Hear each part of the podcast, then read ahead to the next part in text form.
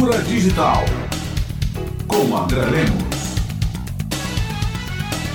Olá, ouvintes. Muito se tem falado sobre os vieses algorítmicos. Os vieses são tendências a decisões preconceituosas por parte dos algoritmos ao desempenharem determinadas funções, como, por exemplo, selecionar pessoas para a vaga de emprego e descartarem as mulheres, como ocorreu com um algoritmo da Amazon, que depois foi corrigido. Ou em testes de carros autônomos, mostrando que a possibilidade de não identificarem pedestres pretos é maior do que brancos, ou em erros em sistemas de reconhecimento facial que não reconhecem direito homens ou mulheres pretas, o mesmo em algoritmos de redes sociais que invisibilizam pessoas não binárias. Essa discussão é interessante e importante hoje para delimitarmos uma política dos algoritmos e sua regulação. Há um projeto de lei em discussão no Brasil, como em outros países, mas eu voltarei a isso em outro comentário. O que eu quero apontar aqui é para uma questão importante e que às vezes não olhamos muito para ela. De fato, são esses erros e vieses que ainda nos colocam no debate e evitam uma naturalização e banalização de sistemas algorítmicos ou de inteligência artificial. É o erro, a falha e a perturbação desses sistemas que nos salvam. Em primeiro lugar, devemos entender que os algoritmos são procedimentos heurísticos, instruções sobre como produzir um resultado inequívoco em um mundo errático. Eles se baseiam em linguagem de programação e bases de dados para oferecer a um problema complexo um resultado preciso e objetivo. Ora, em muitos casos, isso se faz a partir de uma abstração de variáveis que o tornaria ineficaz. Por exemplo, não existe uma teoria que indique que, universalmente, uma determinada expressão facial tenha equivalência a um determinado sentimento, mas existem sistemas que fazem isso. Mas eles precisam dar resultados e por isso forçam o mundo a corresponder a esses dados.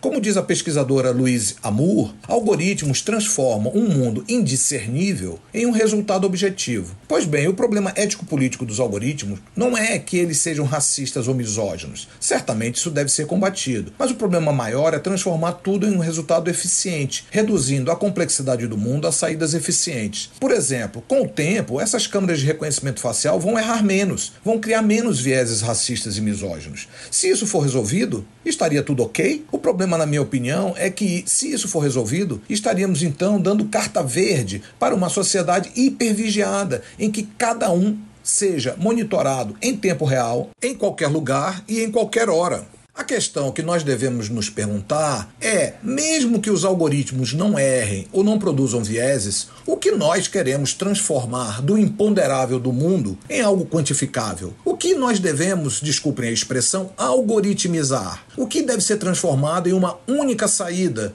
em um mundo errático? Essa é uma questão fundamental hoje. Não um erro que é pontual, na realidade, é ele que nos permite ainda questionar ética e politicamente os algoritmos públicos. De fato, o problema está antes, na decisão de se implementar essas heurísticas, nessas formas de fazer específicas. Será que teremos que transformar tudo em algoritmos? Temos que deixar tudo no domínio da inteligência artificial para tomar decisões baseadas em dados, reduzindo a complexidade do mundo? Precisamos então pensar ético e politicamente nos algoritmos, não quando eles erram, mas quando eles estão justamente fazendo aquilo que eles devem fazer. A pergunta é: o que eles devem fazer quando acertam? Eu sou André Lemos, professor titular da Faculdade de Comunicação da UFBA.